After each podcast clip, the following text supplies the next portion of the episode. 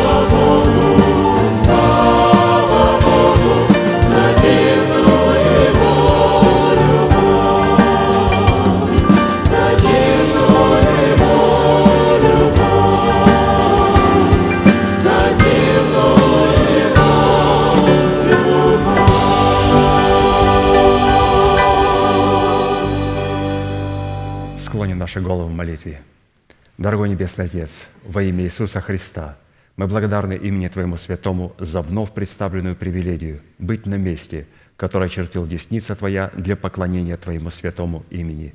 И ныне позволь наследию Твоему во имя крови завета подняться на вершины для нас недосягаемые и сокрушить всякое бремя и запинающий нас грех.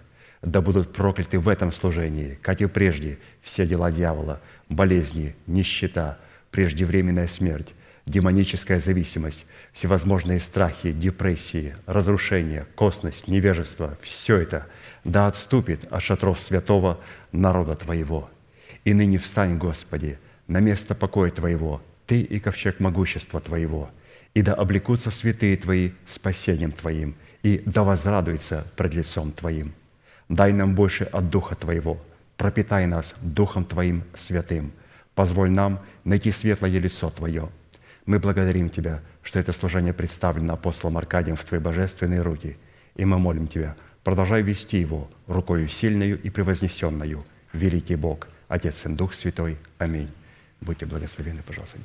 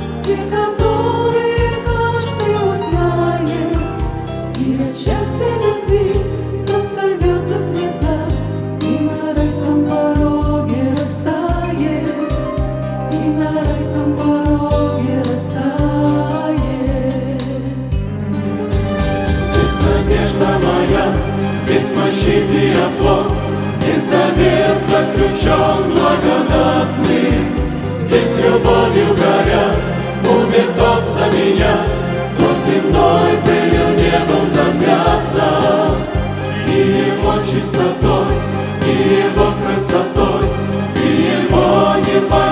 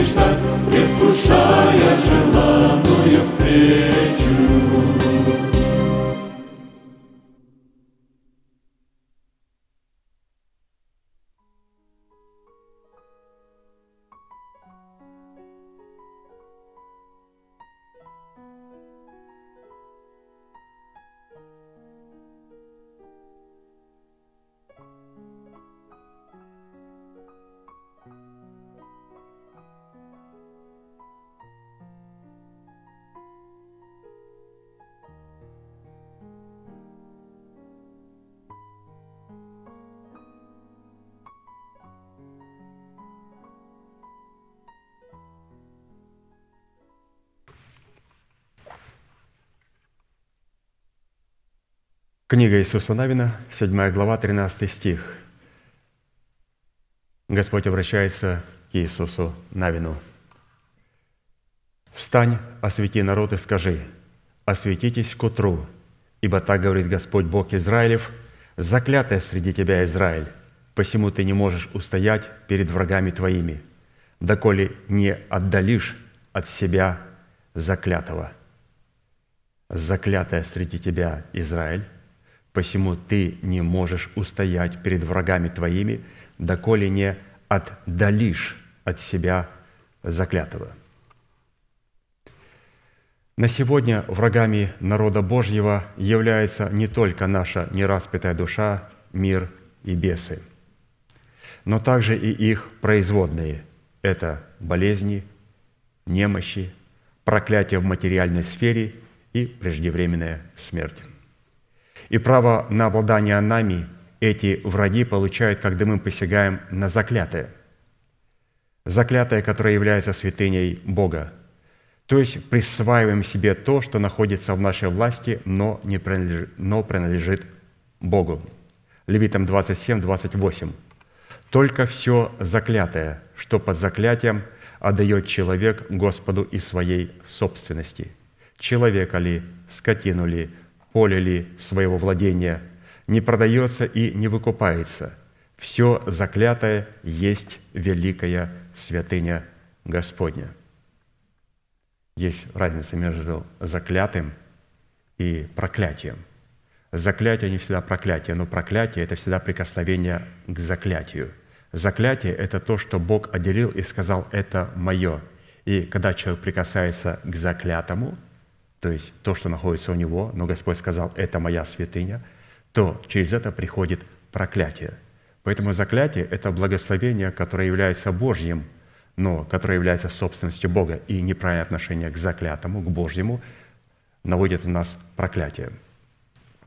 Как мы знаем, что в Едемском саду было древо познания добра и зла, и оно было под заклятием – что такое под заклятием? Господь говорит, это моя святыня, и позволь мне, Адам, тебе говорить, что хорошо и что плохо. Это дерево познания добра и зла. Не вздумай сам решать, что такое хорошо и что такое плохо. Я тебе буду говорить, что такое хорошо и что такое плохо, плохо через мое слово, через моих посланников в моей церкви. Будем уже говорить нашим современным языком.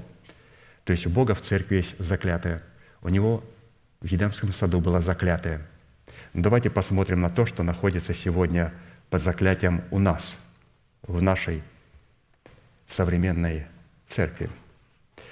А посему одним из мощных правовых действий и демонстраций, лежащих в основании нашего освящения и посвящения, является отдавание Богу десятин и приношений. То есть, когда мы отдаем Богу десятины и приношения, через это мы являем два уникальных принципа. То есть мы с вами, когда читаем вот сейчас труды нашего пастыря брата Аркадия, наша цель – найти формулу, формулу успеха. А это формула, которая полностью удовлетворяет как букву закона, так и дух закона. Где же находится эта формула? Она находится в двух секретных словах – освящение и посвящение. Освящение – я забираю себя от чего-то, посвящение – теперь я отдаю себя кому-то и чему-то. Два слова – освящение и посвящение. И они как раз сокрыты в слове отдавание Богу десятин и приношений – Отдавая Богу десятины и приношения, которые хотя и находятся в нашей власти, но нам не принадлежат, мы таким образом, во-первых, с одной стороны, закладываем фундамент для нашего освящения, состоящий в отделении от себя заклятого. То есть вот, пожалуйста, здесь встречается первый глагол «освящение». То есть мы отделяем от себя заклятое, десятину, которая находится у нас, но не является нашей – а с другой стороны, посвящаем в наших десятинах самих себя Богу, свидетельствуя тем самым, что мы сами являемся десятиной Бога, который находится под заклятием, и всякий, кто прикасается ко мне, теперь будет проклят. Посмотрите, как красиво раскрыто. Он говорит, почему Израиль на вас имеет враги право? Потому что вы обкрадываете меня, как, вы, как мы тебя обкрадываем? Десятиным приношением – если церковь примет и усвоит этот неизменный закон, лежащий в основании всего законодательства Божьего, и отделит от себя заклятое, дабы посвятить его Богу, то таким образом она отделит себя Богу в рабы праведности и обретет силу от Бога и сможет противостоять и наступать на всякую вражию силу. Малахия 3, 7, 10. «Принесите все десятины в дом хранилища, чтобы в доме моем была пища. И хотя в этом испытайте меня, говорит Господь Саваоф, не открою ли для вас отверстия небесных и не залью ли на вас благословение до избытка». Итак, что вот мы два слова определили, но все-таки одно слово. Найти одну, разбить формулу на самое маленькое уравнение. Один плюс один равно два. Вот это самая маленькая формула, самая простая, что мы могли понять. Что значит – почитать Бога десятинными приношениями. Что значит выражать Ему свою любовь? Оно заключается в уникальном слове «отделять». Почитать – красиво. Отделять – очень свято. Что значит отделять? Оно находится у меня, я отделяю и не прикасаюсь к нему. И когда я отделяю десятины приношения Богу, я через это говорю Богу, Господи, я освящаюсь. То есть я отделяю от себя и отделяю себя от того, что принадлежит тебе. И когда я через отделение освящаюсь или же отделяюсь, тем самым теперь я становлюсь десятиной, и теперь я могу посвящать, то есть отдавать себя Богу как десятину. И теперь Господь рассматривает меня десятиной. Весь уникум в десятинах и приношениях, когда мы чтим, или же точнее, ключевое слово сегодня «отдаем Богу», чтобы в этом почитании и в отдавании Богу десятины приношений Бог мог принять нас как десятину, потому что болезни, преждевременная смерть, финансовое проклятие, ну, господствует над человеком. Почему? Потому что Господь может защищать только свою святыню, только свою десятину. Прикоснулся к десятине, пришло проклятие в жизнь отделил десятину и представил себя Богу как десятину. Теперь всякий, кто ко мне прикоснется, Писание говорит, всякий, прикасающийся тебя, прикасается зеницы ока моего. Что такое зеница ока? Посмотрите в глаз. И вот в глазу есть разные глаза, голубые, зеленые, карие, черные глаза. Вот эта черная точечка – это зеница. И Господь говорит, если ты станешь десятиной, и нищета, или же болезнь, преждевременная смерть придет и начнет тыкать мне в глаза – то знай, что я буду тебя защищать. Всякий прикасающийся к тебе прикасается вот моего глаза, тыкает мне в глаз. Поэтому Бог никогда не позволит, чтобы а, болезни, преждевременная смерть, а, финансовая разруха могла прикоснуться. Почему? Нам надо представить себя Богу десятиной. А как это надо сделать? Во-первых, через слово освящение. Господи, я отделяю это Тебе и посвящаю теперь себя Тебе. И Господь начинает рассматривать нас десятиной и защищать нас от всех наших врагов. Мы сейчас, святые, будем петь псалом Господу и радоваться, что у нас есть такая привилегия совершать это величественное и привилегированное служение, в которых мы, отдавая Богу десятины приношения, практически посвящаем себя и представляем Богу себя Его десятиной и Его приношениями. То есть быть первенцем, быть лучшим. И Господь будет защищать, будет защищать то, что называется святым. Он всегда защищал свою святость. Посмотрите, что сегодня происходит с миром, с Израилем. Это говорит о том, что Господь защищает свою святость. И Он защитит эту святость в нашем лице. Встанем, пожалуйста, и будем петь псалом и участвовать в этом чудном служении.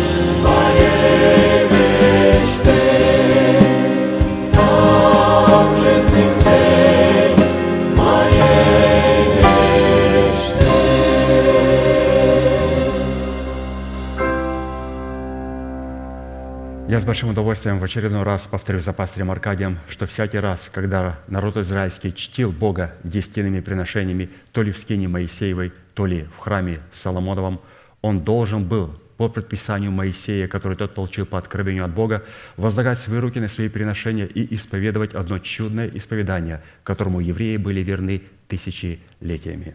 Мы с вами, будучи тем же Израилем, привитые к тому же корню, питаясь соком той же маслины, сделаем то же самое. Протяните вашу правую руку, символ правовой деятельности, и, пожалуйста, молитесь вместе со мной. Небесный Отец, во имя Иисуса Христа, я отделил десятины от дома своего – и принес в Твой дом, чтобы в доме Твоем была пища. Я не отдаю в печали, я не отдаю в нечистоте, я не отдаю для мертвого.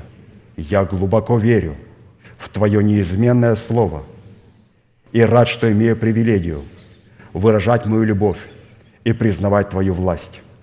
И ныне, согласно Твоего Слова, я молю Тебя, да откроются Твои небесные окна – и да придет благословение Твое до избытка на Твой искупленный народ.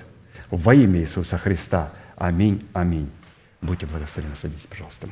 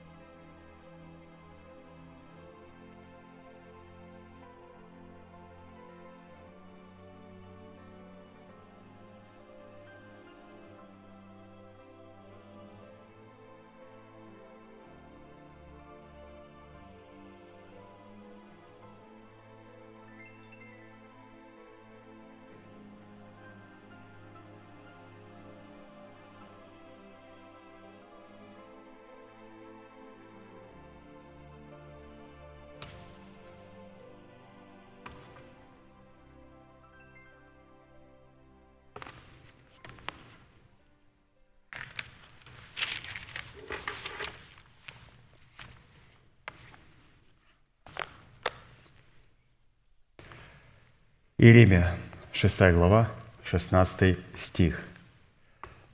«Так говорит Господь, остановитесь на путях ваших и рассмотрите, и расспросите о путях древних, где путь добрый, и идите по нему, и найдете покой душам вашим». Этому месту Священного Писания наш пастор брат Аркадий дал название «Возвращение к древнему пути добра». Все то, что вы с вами сегодня будем слышать и проходить и вспоминать, является драгоценностью.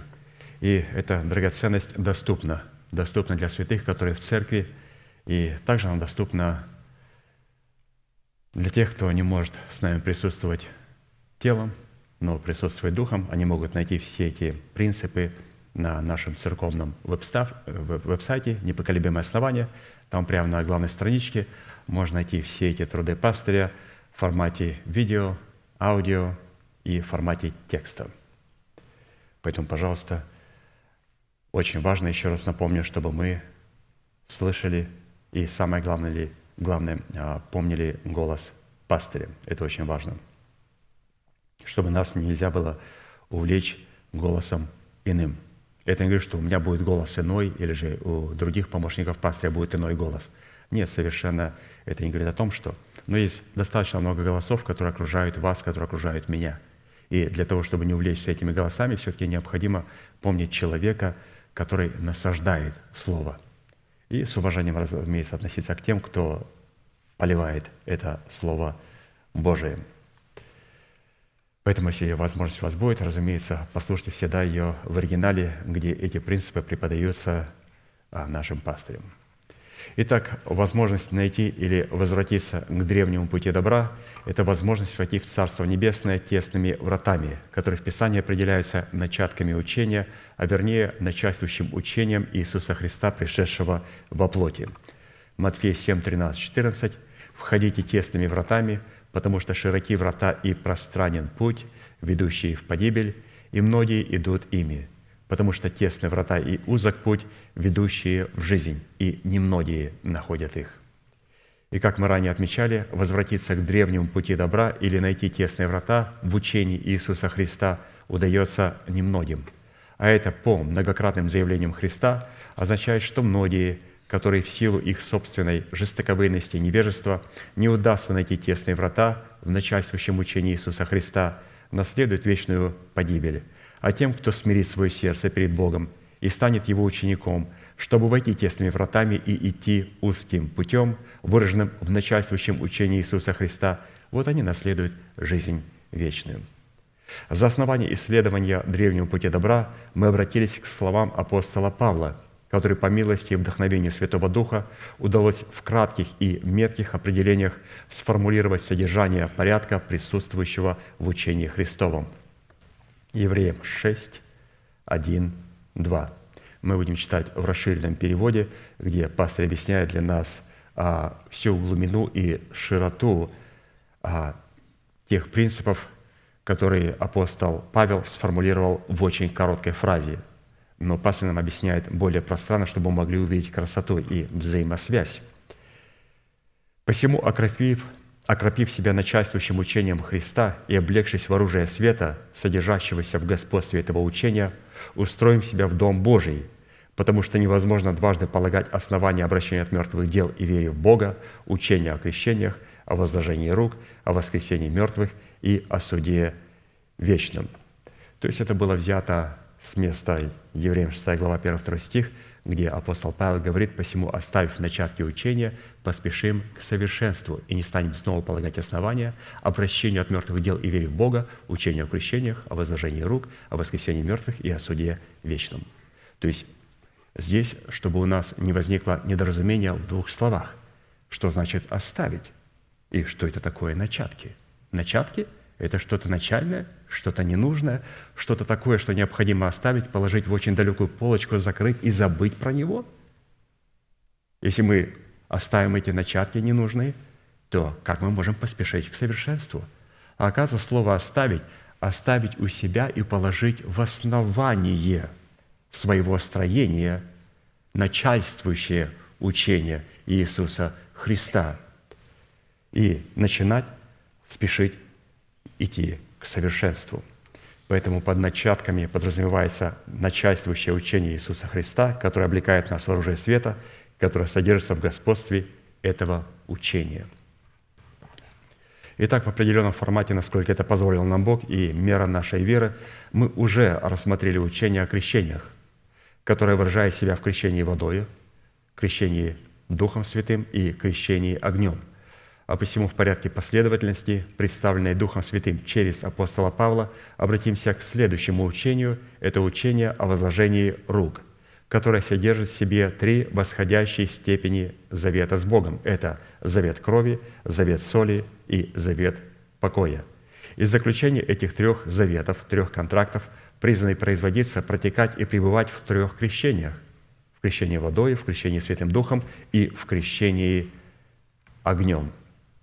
То есть Бог в смерти Господа Иисуса Христа заключает с нами завет. В крещении водой Он заключает завет крови, в крещении Святым Духом завет соли, в крещении огнем завет покоя. Ну, мы с вами сегодня проходим это более глубже. Итак, почему это учение называется учение о возложении рук? Почему не назвать учение о завете, учение о контракте с Богом, как правильно заполнять бланк с Богом и так далее. Учение о возложении рук – это учение о заключении завета между Богом и человеком и между человеком и Богом. Возложение рук – это образ юридического аспекта, в котором человек собственноручно подписывает соглашение с Богом, в котором сознательно обязуется служить Богу доброй совестью. То есть возложение рук, как в любом контракте, в завете, нам необходимо вот а, рука, рука. Но сегодня не рука, сегодня уже там у нас современный способ, там просто нажимаешь, уже там уже у нас, обратите внимание, сейчас просто задействован пальчик, там присылает какой-то файл, по имейлу, мы открываем, чтобы подписаться, можно просто этот файл, PDF-файл, а, открыть и просто нажимаешь на кнопочку, просто у тебя еле-еле шевелится палец. Это вот до, до того дошла технология. Раньше такого не было. Это не возложение, а, а возложение целой руки. Необходимо, чтобы человек возлагал а, руку на животного, и когда он возлагал руку на животное, исповедовал грехи и принимал прощение своих грехов, в это время заколали жертву – и это было не чернила, это была кровь умершего животного. То есть Бог никогда не подписывает ничего чернилами. Мы знаем, как мы подписываем. Ой, я тебе обещаю, я тебе отдам. Честное слово, честное слово, отдам тебе. А потом, ну, начинаем, как говорится, не получается. То есть Бог никогда вот так не делал. Он когда подписывает контракт, он говорит, я, вот почему контракт кровью? Контракт кровью показать, что непредложенность Божьего завета. Он сказал, он сделает.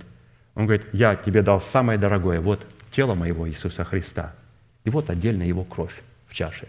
Вот отдельно его кровь. Это о том, что он мертвый. Потому что в живом кровь его в теле его. А вот его кровь отдельно, и вот его тело отдельно. Теперь ты мне веришь, что я могу сдерживать свое слово. Я тебе дал самое, что у меня было дорогое. Самое, что было дорогое. То мы должны понимать, а, насколько важно нам понять учение возложения рук. То есть, а, когда мы полагаем руку на Господа Иисуса Христа, мы понимаем, что Отец отдал самое дорогое. И это не чернила, это кровь.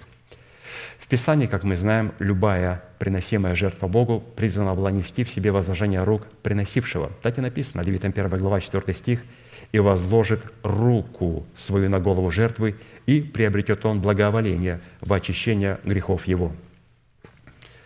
В определенном формате мы уже рассмотрели завет крови, а посему сразу обратимся к рассматриванию второй степени завета – это завет соли. В основании стены Нового Иерусалима завет соли является пятым и выполнен из драгоценного камня сардоникса. Итак, завет соли, основание пятое, сардоникс. Откровение, 21 глава, 20 стих, прочитаем об Иерусалиме. Основание стены города Иерусалима украшено всякими драгоценными камнями – и вот основание пятое – сардоникс. А посему под функцией пятого основания стены небесного Иерусалима подразумевалось полномочия, содержащиеся в завете соли, по отношению к которым Иисус однажды сказал такие слова. Матфея 5:13 «Вы – соль земли, если же соль потеряет силу, то чем сделаешь ее соленою? Она уже ни к чему не годна, как разве выбрасывают ее вон на попрание людям?»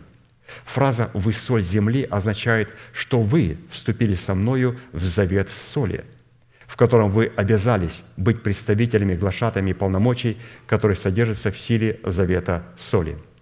Псалом 49, 5, 6. «Соберите ко мне святых моих». То есть святых не по факту их рождения, а по факту завета соли. Когда человек начинает являть соль в своих мыслях, в своих словах, в своих поступках, в отношении ко святым. Еще раз, соберите ко мне святых моих. Каких святых? Святых, вступивших в завет со мною при жертве. И небеса провозгласят правду Его, ибо судья сей есть Бог.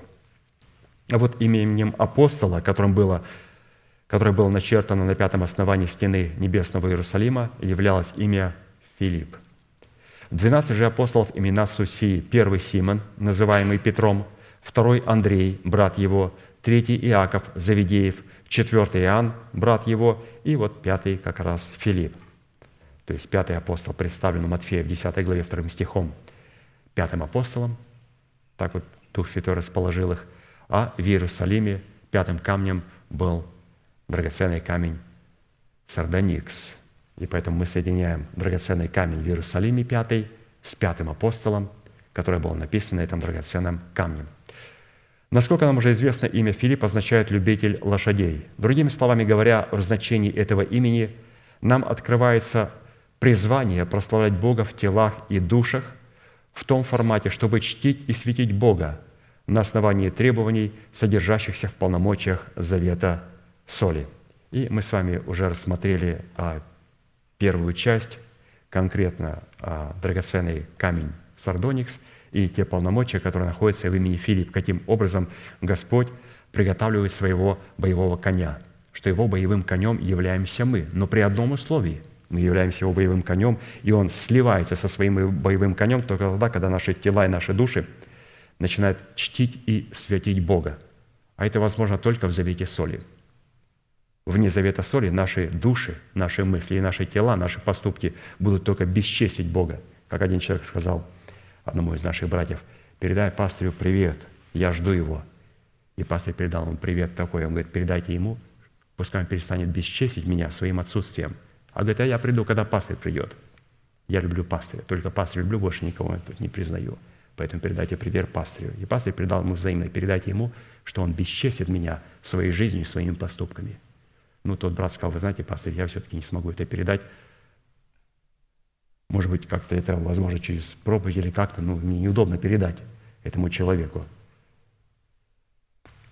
Ну вот, я передал этому человеку, имя не назвал его, думаю, что вряд ли он и сам догадается об этом. Может быть, у кого-то что-то ёкнуло в сердце, ну, по крайней мере, мы, может, сами извлечем какой-то урок. Я когда слышу слово «обличение», святый, я сразу говорю, так, хорошее идет обличение. Ну, наверное, не ко мне, но все-таки я начинаю искать сферы, куда, куда я могу направить этот божественный елей. Я говорю, Господь, вот эта сфера, вот эта сфера, точно, вот это, вот беру это обличение, которое а, пастор дает вот этому брату или вот этой сестре, направляю к себе, ищу сферу, ведь у меня много сфер – сферы, которые еще находятся под а, а, контролем а, врага. И я направляю туда это обличение. Поэтому, когда меня обличает пастор, и когда вас обличает пастор, мы, не обли... мы никогда не обижаемся. Почему? Неужели нету сфер, когда взять вот этот елей, лучший елей, и направить в эту сферу, направить в эту сферу, для того, чтобы Господь мог исцелить. Поэтому это слово не касается одного человека – чтобы мы не думали в своих головах, а интересно, о ком это сказал?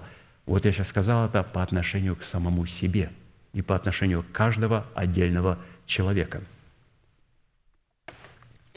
Сегодня мы рассмотрим полномочия, содержащиеся в завете соли.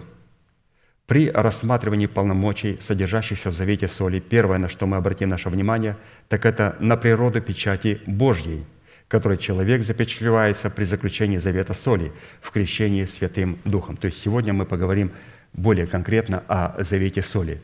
На предыдущем служении мы поговорили о драгоценном камне, пятом в основании Иерусалима Сардоникс, и также имя Филиппа, но сегодня чисто, что такое завет соли.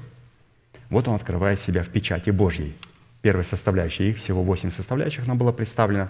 И давайте посмотрим. Первое – Завет соли – это твердое основание Божье, выгравированное в сердце человека, познал Господь своих. 2 Тимофея 2, 19, 21. «Но твердое основание Божие стоит, имея печать сию.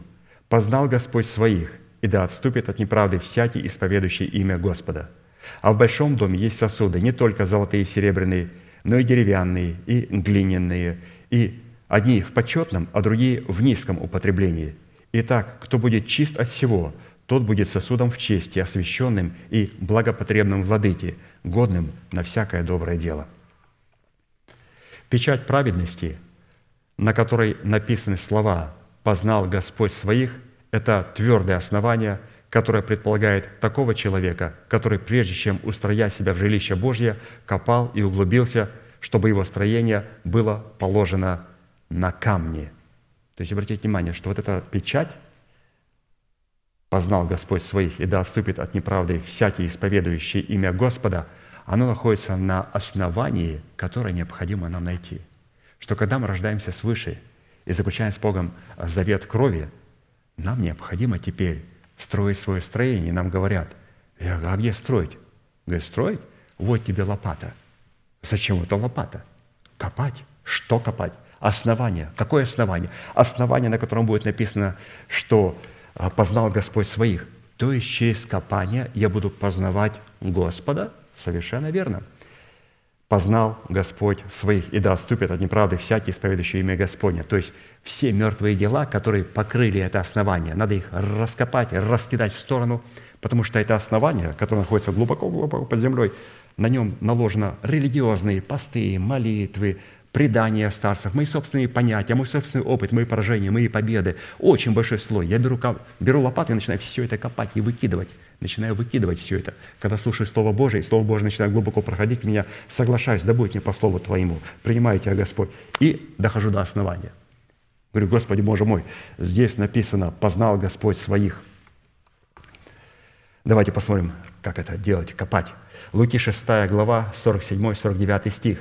«Всякий, всякий, приходящий ко мне и слушающий слова мои и исполняющий их, скажу, кому подобен. Он подобен человеку, строящему дом, который копал, углубился и положил основание на камне. На каком камне? На котором написано «познал Господь своих». Вот эта, вот эта печать, святые, вот эта печать «познал Господь своих» и да отступит от неправды. Всякий, исповедующий имя Господня, до этого основания, до этого камня, до этой печати надо докопаться. Докопаться. Это не просто «Господи, можешь поставить». Он говорит, нет, я, когда родил тебя свыше, я поставил печать. Святыня Господня, ты мой по принадлежности. Но теперь, чтобы получить вторую печать, вторую печать, познал Господь своих, начинай копать. Итак, копал, углубился и положил основание на камни.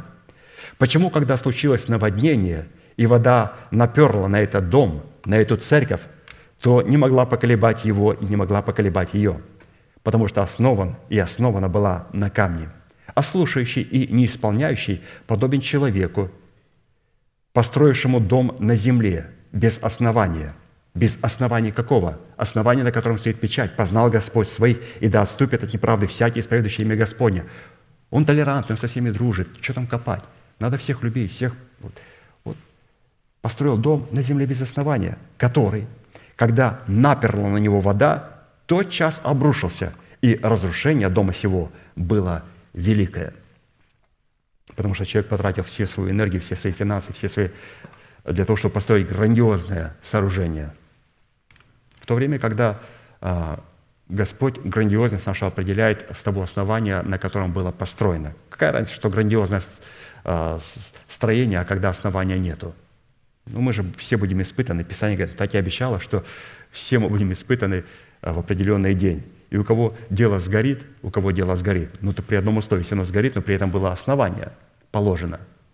То есть было положено, то человек такой, у которого строение было построено неправильно, но докопался до основания, было положено правильное основание, то он спасется, как головня из огня – Человек, который не имел основания, но имел грандиозное сооружение, такой человек не спасается, как головня из огня. Он погибает вечно. Это для вечно для Бога. Поэтому есть разница. Человек погибает вечно, когда у него сгорает красивейшее, грандиозное сооружение, которое не имеет основания. Во-вторых, человек спасается, как головня из огня, когда у него есть прочное основание, потому что никто не может положить другого основания, кроме положенного, которое есть Иисус Христос. Кто строит на этом камне из дерева, сена, соломы, драгоценных камней, дело каждого обнаружится, потому что день испытывает в огне. Поэтому на этом основании человек строил с дерева, сена, солома. Дух Святой мне показал, Дух Святой мне открыл, а я, друзья, это вижу вот с этой стороны, а я понимаю это так, а как ты видишь? Все, стройка началась, дерево, сена, солома. И Писание говорит, что а, если там хоть основание осталось, то, может быть, такой человек спасется, как головня из огня. Ну, а другой человек, он докопался до основания и построил свое здание из драгоценных камней и золота, и серебра. То есть, как мы увидели, то есть вот где стоит печать, она находится на основании, а до этого основания необходимо нам докопаться. И когда мы начинаем копать, и мы начинаем познавать Бога, познавать, познал Господь своих, познал Господь своих. Это печать. То есть, чтобы дойти до этого основания, у нас будет познание Бога. Потому что мы копаем, познаем Бога. Далее, печать праведности, которую мы обретаем при заключении завета соли в крещении Святым Духом, это определение праведности и непорочности в новом человеке, который стал сосудом чести. То есть это продолжаем говорить об этом основании, на котором стоит печать. Это еще первый пункт, завет соли. Четвертое царство, 2 глава, 19-22 стих. «И сказали жители Иерихона Елисею». Жители Иерихона – это люди, которые а, имеют праведность. Иерихон, пальма, город пальм – праведник возвышается как пальма, то есть э, праведность. Но на этой праведности нету печати.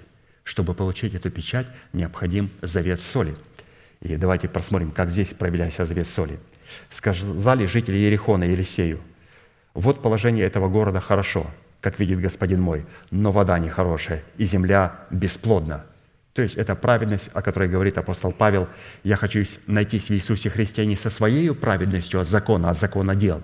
Когда надо что-то делать, молиться, поститься, что-то делать для Бога, стих рассказать хотя бы, чтобы спастись. Хоть как-то. Может быть, крещение Духом Святым получить, чтобы спастись. Ну как не может быть, чтобы я получил водное крещение говорил на иных языках, и чтобы я с шумом был не спровергнут в ад? Может быть. И очень легко. Может быть, и очень легко. Давайте посмотрим на эту праведность. Он говорит, хочу найти с которая в Иисусе Христе. Это праведность, на которой стоит печать. Он говорит, все хорошо в этом городе, но вода плохая, все бесплодное.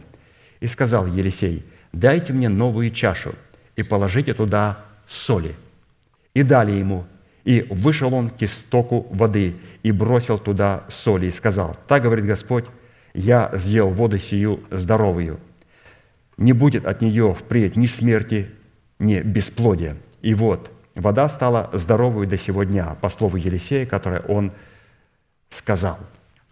То есть, обратите внимание, через завет соли Господь а, позволяет нашей праведности быть праведности по вере, а не праведности, которая от закона. То есть необходимо пребывать в завете соли. Разница между печатью праведности, продолжаем говорить об этой уникальной таинственной печати, которая стоит на этом основании. Разница между печатью праведности, которую мы получили при заключении завета крови в крещении водою, и печатью праведности, которую мы получили при заключении завета соли в крещении Святым Духом, такова. Печать праведности в крещении водою наделяет нас новым именем, которое записывается в книгу жизни, и имя, которое начертано на этой печати – это святыня Господня. Откровение 20, 15. «И кто не был записан в книге жизни, тот был брошен в озеро огненное». То есть быть записанным в книге жизни, иметь основание. Но это не говорит о том, что у нас строение правильное. Если человек строит, и он был записан в книге жизни и строил из неправильного материала, что если у него осталось вот это основание, это говорит о том, что на нем была святыня Господня. Но все-таки есть, а, сейчас посмотрим другое. В то время как печать праведности в крещении Святым Духом под названием «Познал Господь своих» наделяет нас силой, благодаря которой мы обретаем власть и способность творить правду, и записываются дела этой правды уже в книгу дел. Очень важно. Книга жизни и книга дел – Имя записывается в книгу жизни, когда мы заключаем с Богом завет в крови, в водном крещении. А дела записываются в книгу правды. Когда? Когда мы пребываем в завете соли, в крещении Духом Святым. И книга дел коренным образом отличается от книги жизни, как по своему формату, так и по своему назначению. Давайте посмотрим, насколько важна вот эта книга. Книга, куда записывается правда – Откровение 20, 12.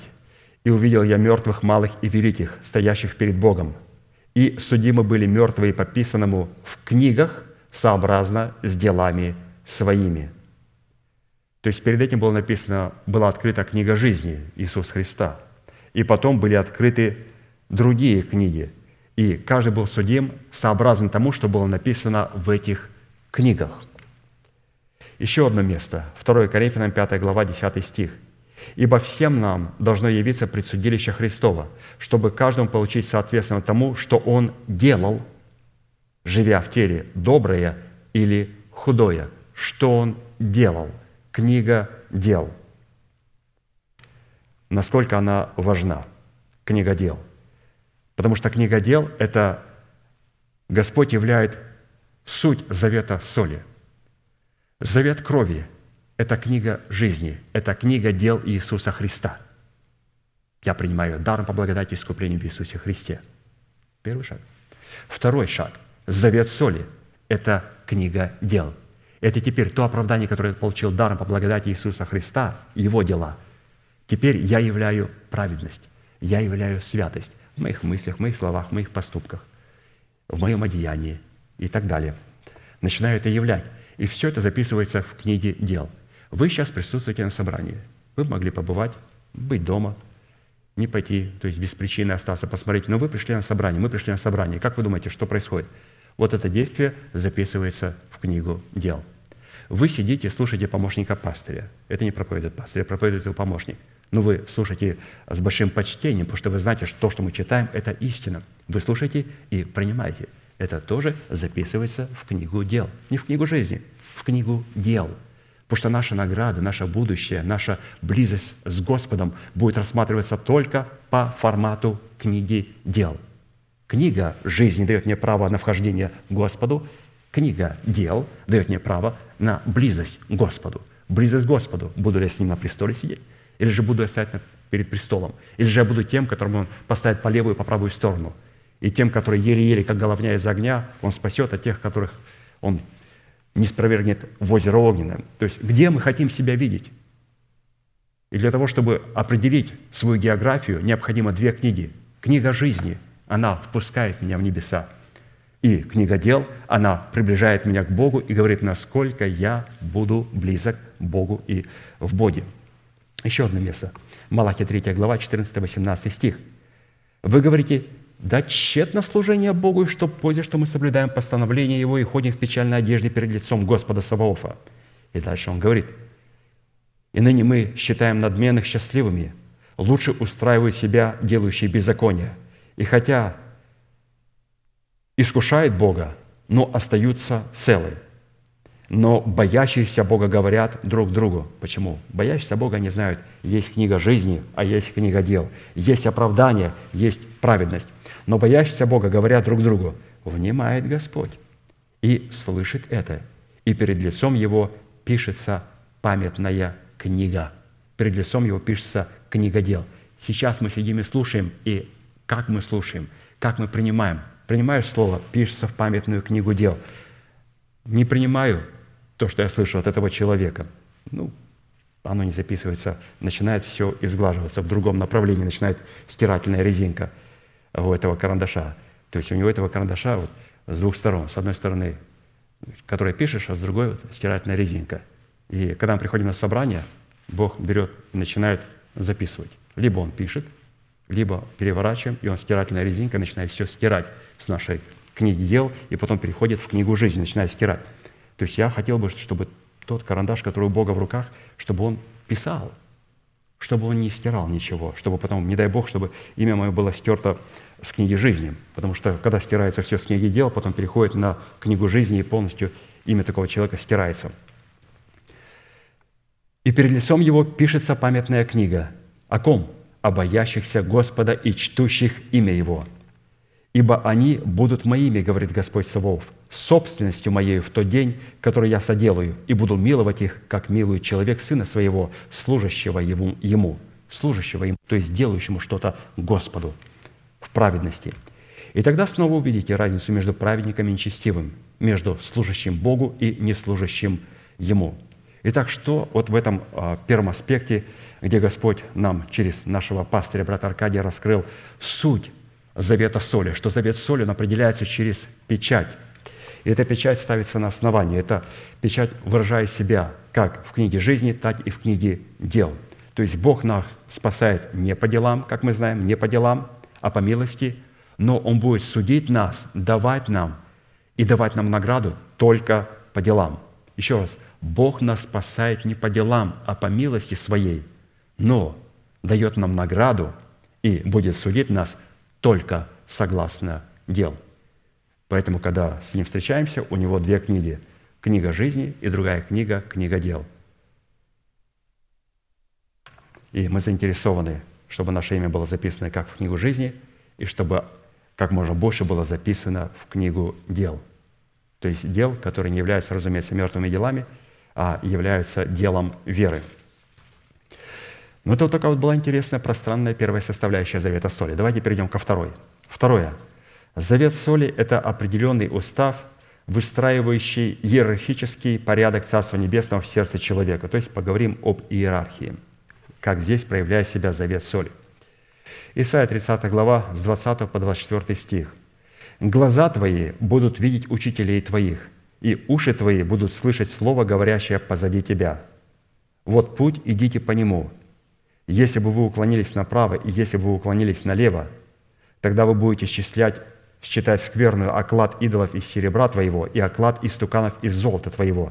Ты бросишь их, как нечистоту. Ты скажешь им, прочь отсюда, и он даст тебе дождь на семя твое, которым засеешь поле, и хлеб, плод земли, и он будет обилен и сочен.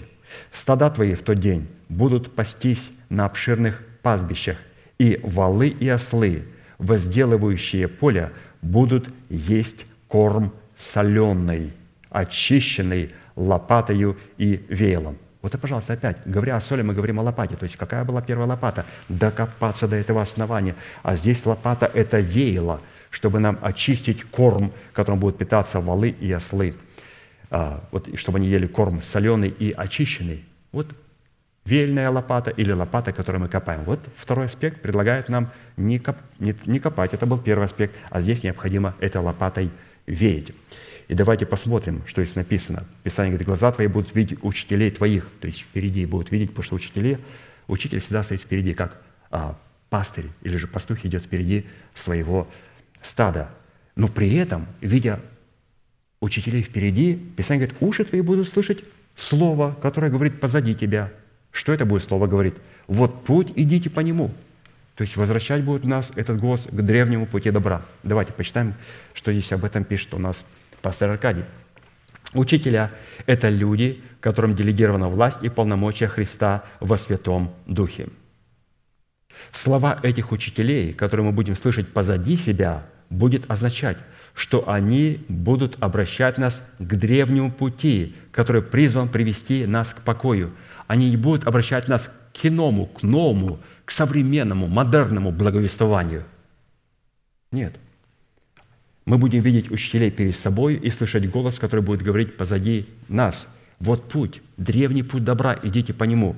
То есть слышать слова учителей, которые мы будем слышать позади себя. То есть они будут обращать нас к древнему пути добра.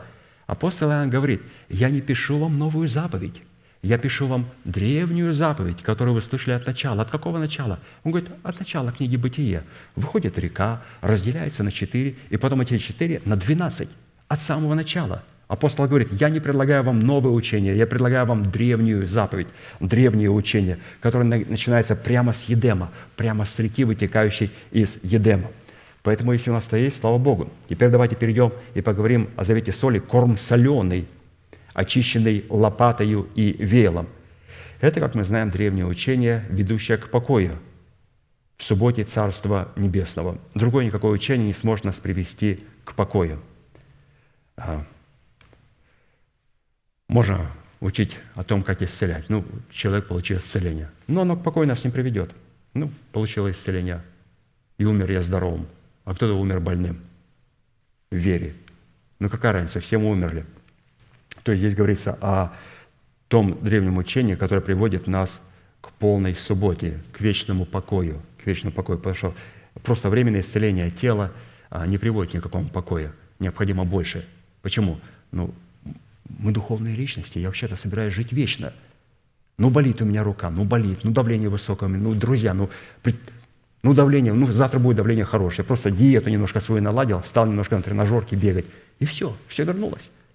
И без исцеления не надо подходить к проповеднику, просто я стал правильно питаться чуть-чуть, ну, как правильно питаться?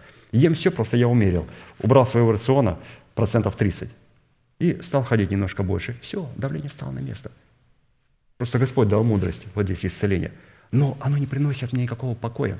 Мы вечные существа, личности, поэтому нам необходимо а, иметь учение, которое говорит об спасении нашей смертной души и установлении нашего тленного тела в Иисусе Христе.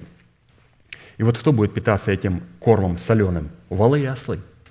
Валы и ослы, возделывающие нашу землю, которые будут есть корм соленый, очищенный лопатой и велом, это категория, облеченная в достоинство учеников, пребывающих в завете соли, который они заключили в крещении Святым Духом. Дождь, посылаемый на наше семя, это благословение Божие, посылаемое на исповедание веры нашего сердца. А исповедание веры сердца – это семя Слова Божия, принятое нами через благовествуемое Слово учителей, посланных для нас Богом. То есть я принимаю Слово. Какое слово? Слово учителей. Какое слово? Слово учителей, которые говорят, вот путь, иди по нему, древний путь добра. Я принимаю его, я сею его. Господь посылает свои дожди, и мои валы и ослы, мое мышление и мое тело, оно задействовано для того, чтобы спахать эту землю, и чтобы оно принесло плод правды. Второзаконие, 30 глава, 11-20 стих. «Во свидетели перед вами Призываю сегодня небо и землю, жизнь и смерть предложил я тебе, благословение и проклятие. Избери жизнь, дабы жил ты и потомство твое, любил Господа Бога твоего, слушал гласа Его и прилеплил, прилеплялся к Нему. Ибо в этом жизнь твоя и долгота дней твоих, чтобы прибавить тебе на земле, чтобы пребывать тебе на земле, ну, разумеется, прибавить тебе дни на земле, которую Господь с клятвой обещал твоим отцам, Аврааму, Исааку и Якову дать им – здесь для себя подчеркнул, слушать глаз Господа Его и прилепляться к Нему, то есть познавать Его. Наша печать, которая на основании в завете соли познал Господь своих. Слушать глаз Господа и прилепляться к Нему. Познавать Его через слушание Слова Божьего. То есть мы здесь увидели, как это необходимо делать. Какой этот голос, откуда он будет нам говорить, что Он нам будет говорить и какой формат проповеди Он будет нам предлагать. Поэтому если мы слышим голос учителей, которые проповедуют нам какую-то новую заповедь, новое учение, encounter, и все пятидесятники, баптисты, харизматы, единственники там, и кто там еще там, субботники, все туда в encounter залетели. Почему? Ведь это же новое учение. Это же совершенно новое учение, которое полностью не соответствует Духу Писания. Люди себя и для чего? Они не знают. Но мы знаем. Они себя освящают для того, чтобы принять оккультного духа. Писание говорит, что когда мы очищаем свое сердце, очищаем свое сердце, мы освящаем только для одной части, чтобы посвятить себя Богу. Посвятить себя Богу. Ну, а там просто происходит освящение. Ну, а дальше люди мне говорят, а как заполнить теперь ту комнату, то сердце, которое ты очистил? И все, разумеется, туда входят религиозные бесы, и таких людей сразу начинают манить делать что-то для Бога – кому-то спасать, кому-то проповедовать, кричать и так далее. Это о чем говорит? Все, приехали, все. Ну, трудно говорить, но списанный человек. Это страшно, когда Писание говорит, что когда выйдет бес и будет ходить, ходить, говорит, вернусь, посмотрю. Он себя осветил, а он посвятил себя Богу? Нет. Он говорит, сейчас я вернусь с семи злейшими, с религиозными духами. Теперь это будет как павлин надменный ходить, на всех выше смотреть. Он проповедник, она евангелистка, она теперь кричит, она не может говорить нормально, она только может кричать с кафедры, понукать людям. Она уже забыла, что такое слово «вы», теперь все стали у нее «ты». Страшно. Семь злейших вошли в человека.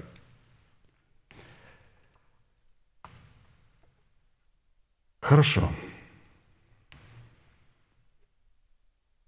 Третий. Завет соли – это устав, обуславливающий порядок всякого жертвоприношения, в котором мы являем святость перед Богом, выраженную в нашей полной отделенности и непричастности как к возникновению греха, так и к греху в целом. Левитам 2 глава, 13 стих. «Не оставляй жертвы твоей без соли завета Бога твоего. При всяком приношении твоем приноси соль». Соль, которой осолялась всякая приносимая Богу жертва – это признак, что эта жертва в очах Бога является святой и богоугодной.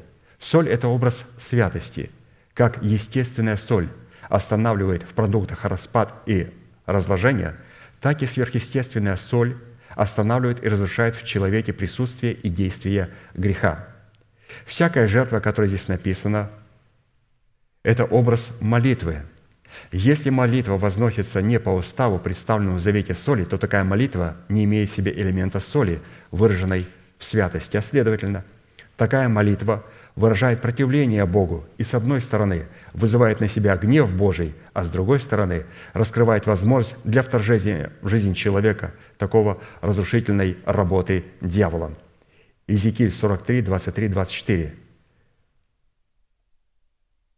«Когда же кончишь очищение, то есть освящение, приведи из стада волов тельца без порока и из стада овец овна без порока, и принеси их пред лице Господа, и священники бросят на них соль и вознесут их во всесожжение Господу». Вот так вот делали священники. Приводили а, жертвенного животного, как здесь написано. Это был телец, и это был «возьми стадо волов тельца без порока и из овец овна без порока». И когда приносили к Богу, чтобы посвятить Богу, священник брал соль и бросал на это жертвенное животное – и только после этого можно было приносить жертвенное животное Богу. Поэтому это очень важно, святые, чтобы вот соль присутствовала у нас, потому что мы как видим, что ну, нам, соль должна присутствовать, потому что Бог не примет а, все сожжения, Он не примет, а, не примет то, что мы будем делать для Него, не примет нашу молитву, не примет наше пение, не примет вообще ничего. Почему? Нету соли. Необходимо во всем, что мы приносим Богу, мы как священники обязаны бросить туда соль. Но мы проходим, что такое соль – Святость, где она себя показывает. Четвертое. Завет соли содержит в себе условия для принятия человеком в свое сердце святости, позволяющие ему обнаружить и войти тесными вратами, посредством которых он сможет принять Царство Небесное. Марка 9:49. «Ибо всякий огнем осолится, и всякая жертва солью осолится». Огнем осолится и солью осолится. Это мы говорим о завете соли – то есть здесь уже в завете соли начинает себя проявлять огонь Божий. К чему? Для того, чтобы приготовить нас к крещению огнем. Посмотрите, как он в завета соли, Господь начинает нас знакомить с пламенем огня. Потому что, ну как мне зайти, кто может жить при огне поедающем? Господи, Ты хотя бы мне покажи пламя огня, в чем оно выражает себя, а потом я уже буду погружаться в пламень Твоего огня. И он говорит, хорошо, я тебе покажу, чтобы тебя этот огонь не убил. Во-первых, этот огонь должен, или в формате соли, в формате соли проявлять себя. Он должен отделять грех, он должен осуждать грех, и он должен уничтожать грех в тебе, во мне. И только потом Господь применяет, применяет, применяет меня, принимает меня как жертву всесожжением. Итак, огонь, который по словам Христа призван был осолить человека или же пропитать человека солью, это святость Бога, содержащаяся в полномочиях завета соли, который Бог заключает с человеком в крещении Святым Духом, пропитый его таким путем, Святым Духом. В свое время Иисус, раскрывая условия для принятия и вхождения в Царство Небесное, подтвердил эту истину следующими словами. Марка 9:50. «Имейте в себе соль». Иметь в себе соль означает иметь в своем сердце познание о силе полномочий, содержащихся в завете соли. Имейте в себе соль, Христос сказал, это значит иметь о себе, в себе познание, то есть знать истину. Истину, которая содержится в завете соли. Потому что ну, я не могу являть а, соли, святости в моих мыслях, в моих поступках, в моих делах, но я не знаю, что такое соль. Необходимо иметь познание о содержании этой соли. Принять Царство Небесное в формате полномочий завета соли – это принять свое сердце Христа во Святом Духе, в то время как войти в Царство Небесное в формате полномочий завета соли – это познавать Позволь Святому Духу поместить нас во Христа. То есть что делает соль? Мы принимаем Царство Небесное, то есть мы принимаем Христа в свое сердце, и мы входим в Царство Небесное, то есть мы помещаемся в Иисуса Христа через вот этот завет соли. То есть это не происходит во время завета крови. Во время завета крови. Необходимо поместить себя в Христа и себя поместить во Христа. Мы это вот как раз читали в трудах пастыря в пятницу – о том, что когда мы прибегаем к Господу, прибегаем к Господу, чтобы Он стал нашим прибежищем, нам необходимо в этом прибежище позволить Богу поместить себя в нас. И это позволит нам поместить себя во Христа. А это целый процесс. А если процесс, он говорит только о завете соли, будет говорить о святости. Познание всякого завета происходит через мысли. То есть мы говорим о том, что познайте, имейте все соль, познавайте истину. А вот познание, познание всякого завета – происходит через мысли, захватившие и пребывающие в нашем сердце и в нашем разуме, в формате уставов, регламентирующего назначение и образ работы всякого завета.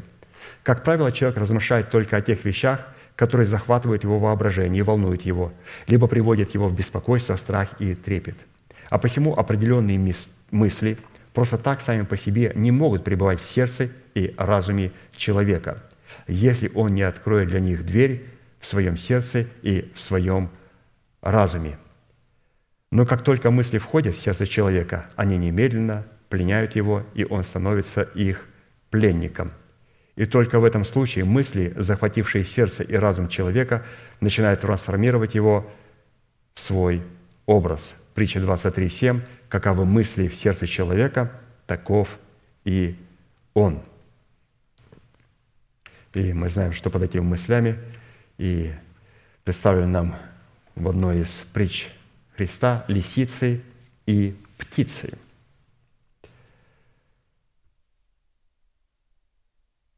Луки, 9 глава, 57-62. «Случилось, что когда они были в пути, некто сказал ему, «Господи, я пойду за тобою, куда бы ты ни пошел».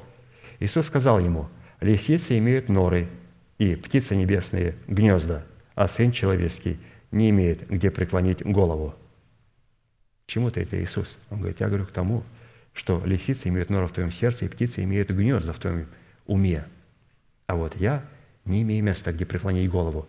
В твоем сердце лисицы, в твоей голове грязные птицы. Мне негде преклонить голову.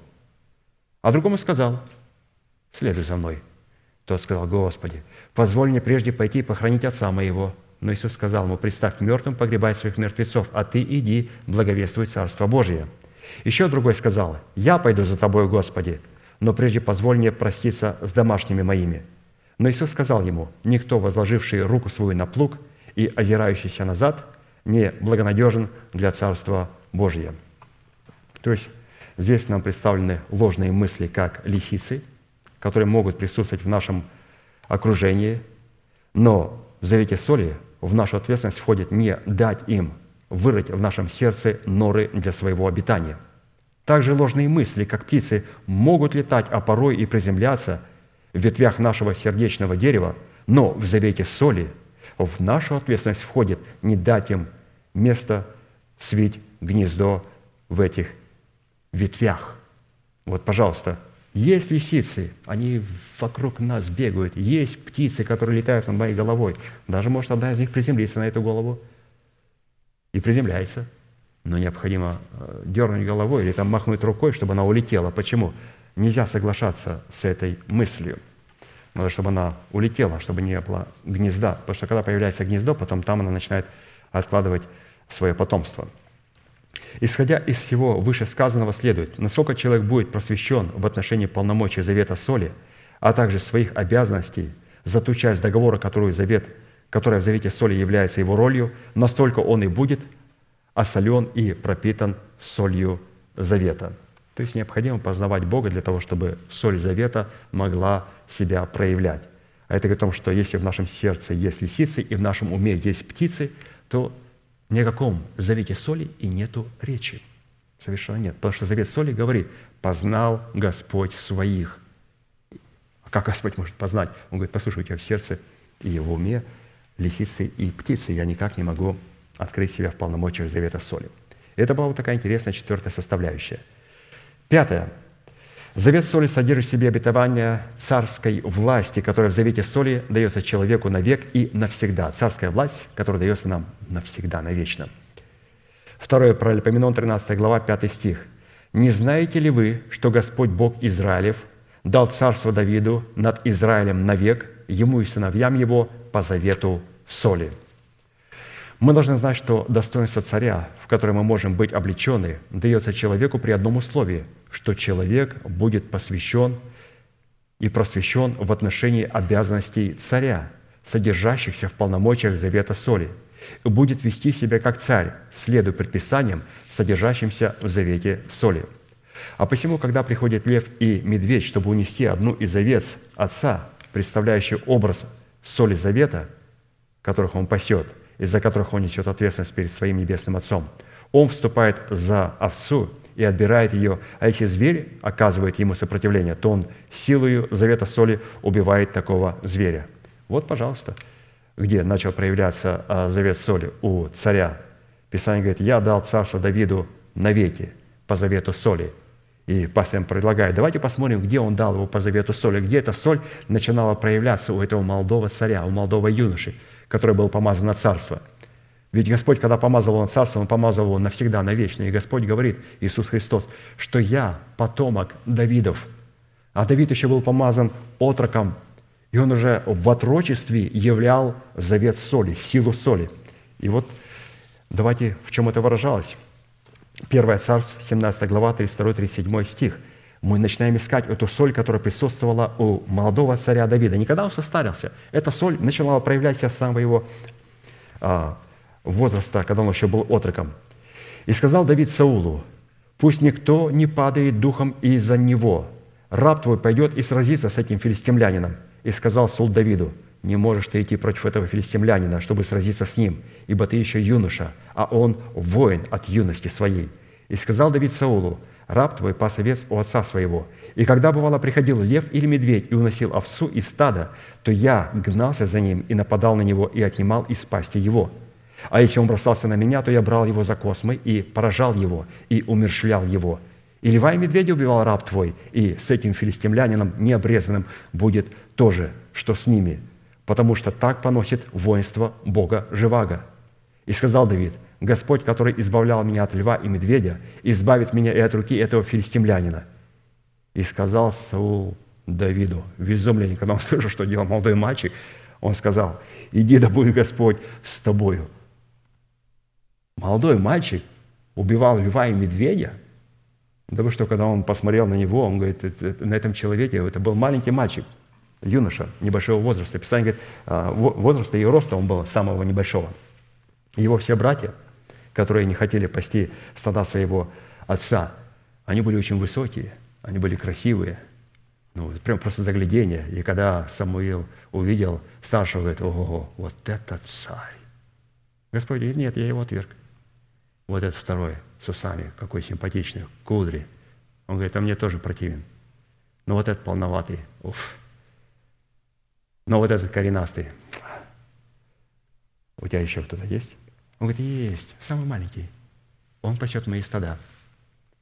Он говорит, ну, без него мы не начнем а, наше пиршество. И он а, призвал его и помазал его – Итак, это место, которое мы прочитали о Давиде, это место Писания проливает свет на то, что никто из приходящих к Богу не сможет своими собственными силами пасти мышление своего Отца в соответствии требований божественной святости, если не вступит с Богом в завет соли, в крещении Святым Духом и не будет пребывать в этом завете. Овцы Отца – это чистое мышление, которое мы получаем через благовествуемое Слово о Царстве Небесном – которое можно сохранить в целости и сохранности только в одном случае. Это пасти их на поле, которое называется заветом соли, потому что каковы мысли в душе человека, таков и он. И будем помнить, что полем завета соли может являться только то собрание, котором благовествуется учение о Царстве Небесном, содержащемся в начальствующем учении Иисуса Христа. Это была пятая составляющая.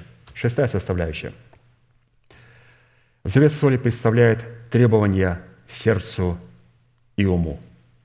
Завет соли еще раз представляет требования сердцу и уму, выдвигая наши обязанности, содержащиеся в завете соли, на первое место, а личные желания обрекает на смерть. Потому что наши обязанности определяются требованиями завета соли, которые чтят Бога являются желаниями Бога и вращаются вокруг желаний Бога, преобразовывая нас таким образом в Его образ, в то время как наши личные собственные желания определяются требованиями плоти, которые противятся желаниям Бога. И если попечение о плоти будет поставлено на первое место, то оно обратится в похоти и приведет нас к разложению и к распаду. Колоссянам 4, 6. Слово ваше да будет всегда с благодатью, но приправлено солью, дабы вы знали, как отвечать каждому. Слово наше должно быть с благодатью, то есть наполнено благодатью, но обязательно должно быть приправлено солью, дабы вы знали, как отвечать каждому. Благодать без соли не является благодатью, равно и соль без благодати не является солью. Они всегда идут вместе и неотделимы друг от друга. Сочетание благодати и соли – это сочетание божественного дара с божественными требованиями – Божественные требования в завете соли – это сотрудничество нашей веры с верой Божией. Или же, как здесь пастор написал, это когда мы представляем требования своему сердцу и своему уму. То есть завет соли говорит нам не то, что а, я хочу, а то, что хочет Бог. А то, что хочет Бог, это не всегда то, что хочу я. И в большинстве всегда это не так.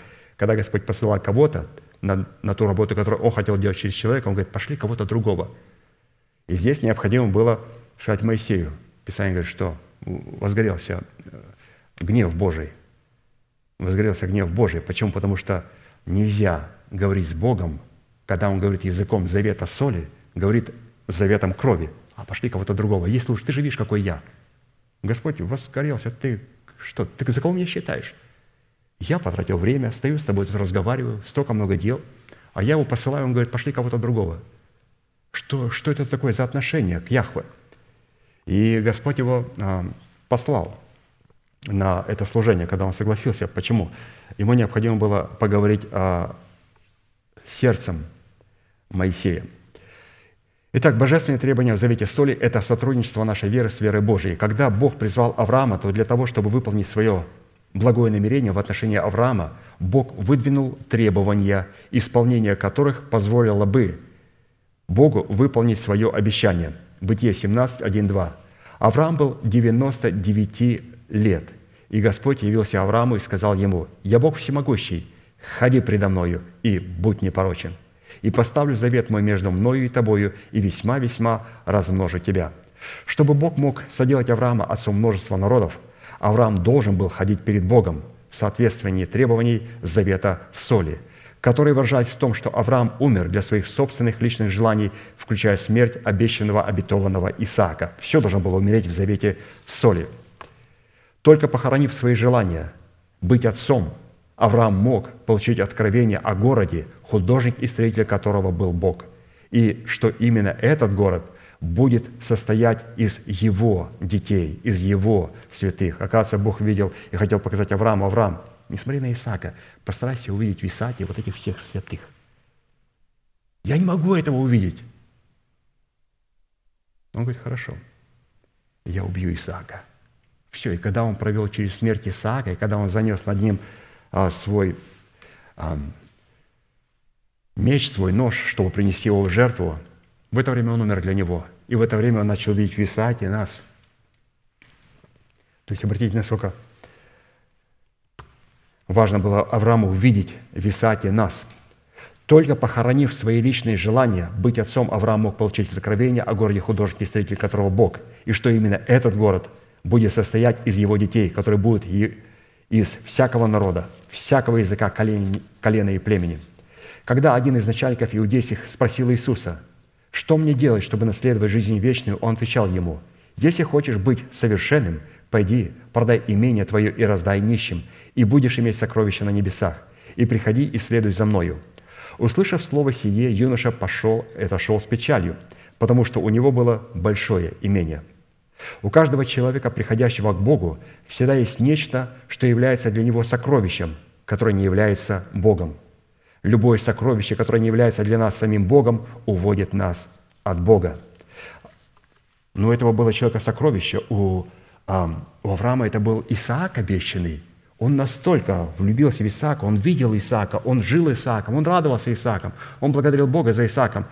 И Господь говорит, я вообще на небесах, ты что-то чересчур смотришь, что-то это не нормально.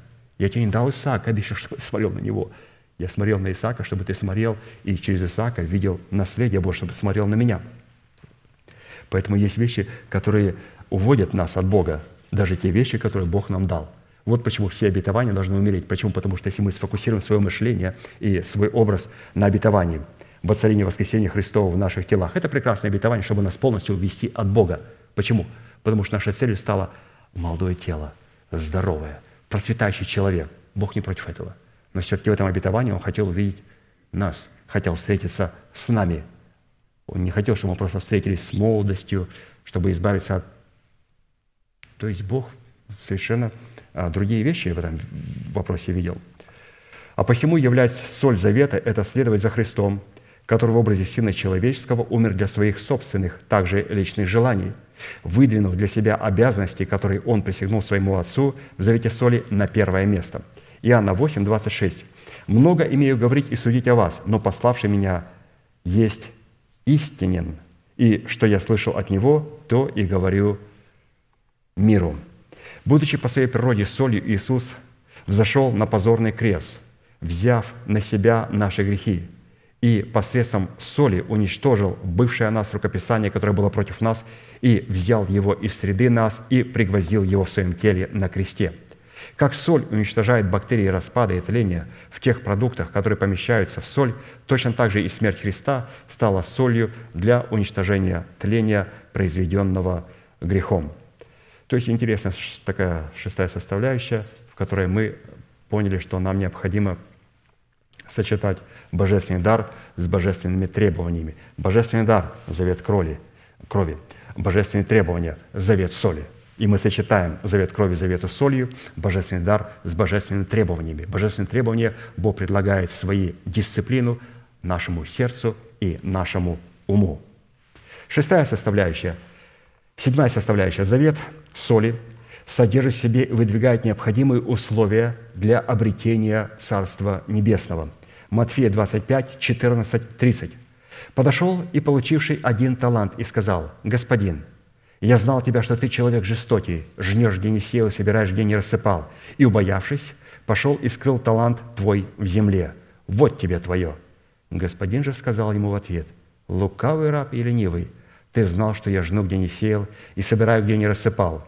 Посему надлежало тебе отдать серебро мое торгующим, и я, придя, получил бы мое с прибылью. Итак, возьмите у него талант и дайте имеющему десять талантов, ибо всякому имеющему дастся и приумножится, а у не имеющего отнимется и то, что имеет. А негодного раба выбросьте во тьму внешнюю, там будет плач и скрежет зубов. Сказав сие, я возгласил, кто имеет уши слышать, да слышит. Кто такой негодный раб?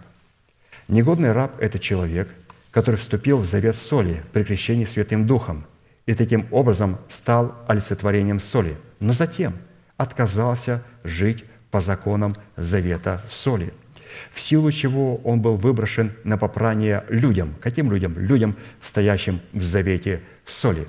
То есть они, Писание, будут попирать нечестивых беззаконных, как грязь на улицах. Каких беззаконных и нечестивых? Вот кто имел в себе соль и потом потерял эту соль, а, нарушил завет соли. Писание говорит, что они выбрасываются вон на попрание тем, каким людям? Не просто людям этого мира, а тем людям, которые стоят в завете соли. Они попирают нечестивых, как грязь на улицах. То есть, что такое соль, которая не имеет в себе соли? Это грязь. Белая грязь. Есть черная грязь, есть белая грязь.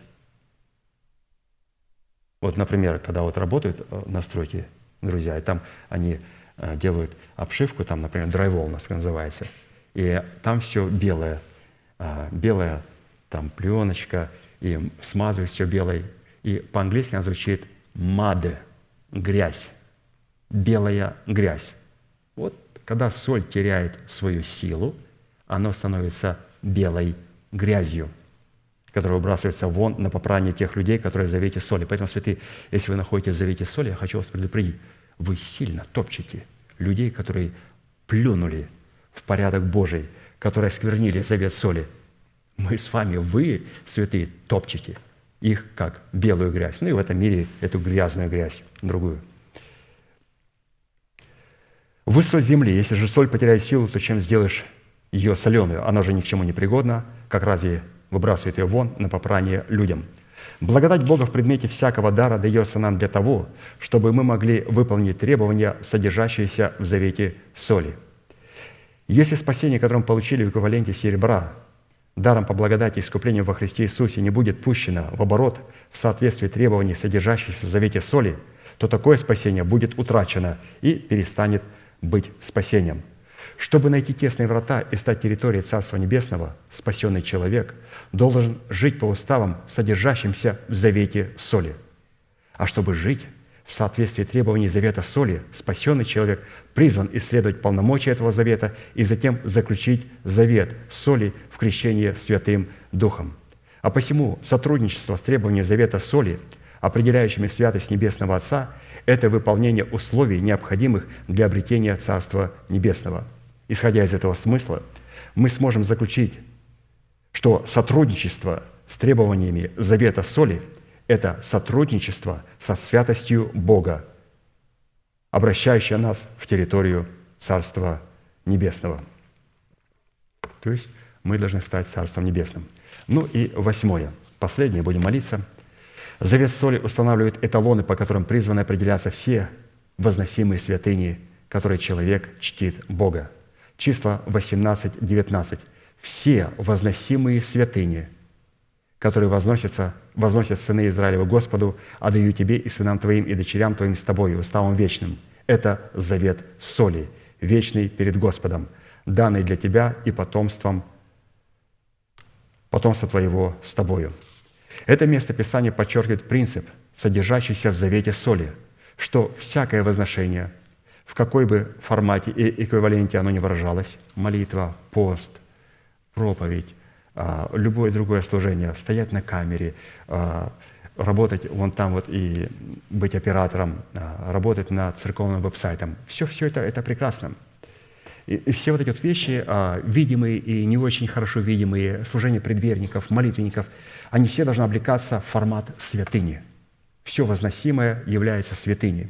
Формат святыни, который должен присутствовать у нас в святыне в каждом нашем служении, это соль завета. Формат святыни – это соль завета, которая обуславливала природу и формат десятины, которая призвана присутствовать при всяком приношении Богу, в котором мы хотим проставить и почтить Бога. Левитам 2.13. «Не оставляй жертвы твоей без соли завета Бога твоего. При всяком приношении твоем приноси соль». Всякое приношение и всякая приносимая Богу жертва со стороны человека всегда призвана быть добровольной и желанной. В разряд всякой жертвы и всякого приношения входит всякая молитва и всякое приношение. Именно поэтому, чтобы всякое благодарение и всякое прошение и всякое приношение, еще раз, для того, чтобы всякое благодарение, всякое прошение и всякое приношение в формате десятин могло быть принято и желанным благоуханием для Бога, обращающим на нас Его благоволение, оно должно приноситься строго в соответствии требований устава, установленного Богом в завете соли. А посему, как во время Ветхого Завета, ветхозаветнего служения, если в их добровольных приношениях отсутствовала соль, которая определяла достоинство их приношений и облекала их приношения в формат святыни, то такое приношение являлось бы непризнанием божественной власти, нарушающим завет соли. Так и сегодня, во время новозаветнего служения, если наши молитвы и наши добровольные приношения не облечены в формат десятины, которая является святыней и чтит Бога, то это говорит о том, что в наших молитвах и в наших приношениях отсутствует соль завета. Несмотря на то, что мы продолжаем упражнять говорение на иных языках, Святой Дух, как сила завета соли, покидает нас – и мы становимся негодными, чтобы представлять полномочия завета соли. Еще раз, Матфея 5 глава 13 стих. «Вы – соль земли. Если же соль потеряет силу, то чем сделаешь ее соленою? Она уже ни к чему не годна, как разве выбрасывают ее вон на попрание людям». Святые, мы сейчас будем молиться, и мы верим, что мы не являемся той солью, которую будут выбрасывать, чтобы ее попирали люди – мы не являемся, мы являемся солью, и мы имеем в себе эту соль. А если мы имеем в себе эту соль, то это говорит о том, что соль, она, во-первых, находит грех, сдерживает этот грех, и она уничтожает у нас грех. И я призываю сегодня на это место к алтарю каждого святого человека, который вступил с Господом в завете крови и в завете покоя находится перед Господом, для того, чтобы позволить этой крови и этой соли, этому огню уничтожить запинающий нас грех, уничтожить эту похоть, уничтожить эту косность, это непонимание, эту болезнь, этот запинающий грех уничтожить. Господь это может сделать на этом месте. Мы слышим такую истину, такие драгоценные истины. И как раз это то место, когда можем в этой молитве задействовать их и получить свободу в Иисусе Христе. Мы ждем вас у алтаря. Будем, пожалуйста, молиться.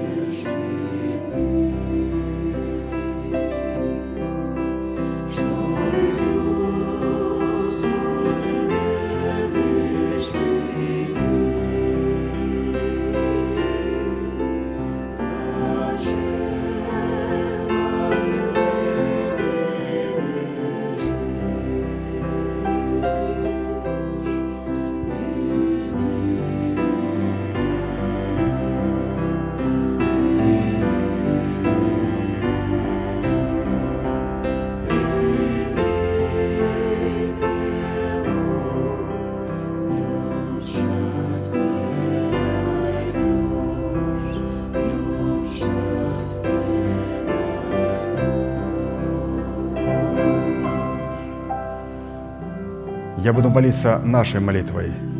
И прошу вас глубоко верить, что Бог за нас, Он не против нас. Он возлюбил нас вечною любовью.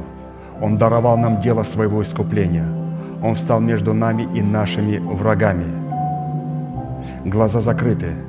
Это элемент тайной комнаты. Руки воздеты к небесам. Это знак того, что наши руки без гнева и сомнения. Пожалуйста, молитесь вместе со мною. Небесный Отец – во имя Иисуса Христа, я прихожу к Тебе и на этом святом месте, в собрании святого народа Твоего, я раскрываю мое сердце, чтобы Ты мог увидеть мою боль, мое страдание, мою рану, нанесенную грехом и похотью, которые я ненавижу и от которых я отрекаюсь. Я прихожу к Тебе с моей зависимостью, запинающим грехом, болезнью – страхами, попранной честью и поруганным достоинством. Прошу Тебя, омой меня, очисти меня, исцели мою рану. И прямо сейчас, перед небом и адом, я хочу исповедовать, что согласно Твоего Слова я омыт, я очищен, я исцелен, я восстановлен, я оправдан, я спасен – прощаются грехи ваши и беззакония ваши во имя Иисуса Христа. Да благословит тебя Господь, да презрит на тебя светлым лицом своим и помилует тебя и да даст тебе мир. Да падут вокруг тебя тысячи и десятки тысяч, одесную тебя, а к тебе не приблизится. Да придет благословение на тебя гор древних и холмов вечных, да будет низвержена шумом из тела твоего держава смерти, и на ее месте да будет воздвигнута держава жизни и воскресения. Да придет все это на тебя и на все потомство твое, и весь народ да скажет Аминь.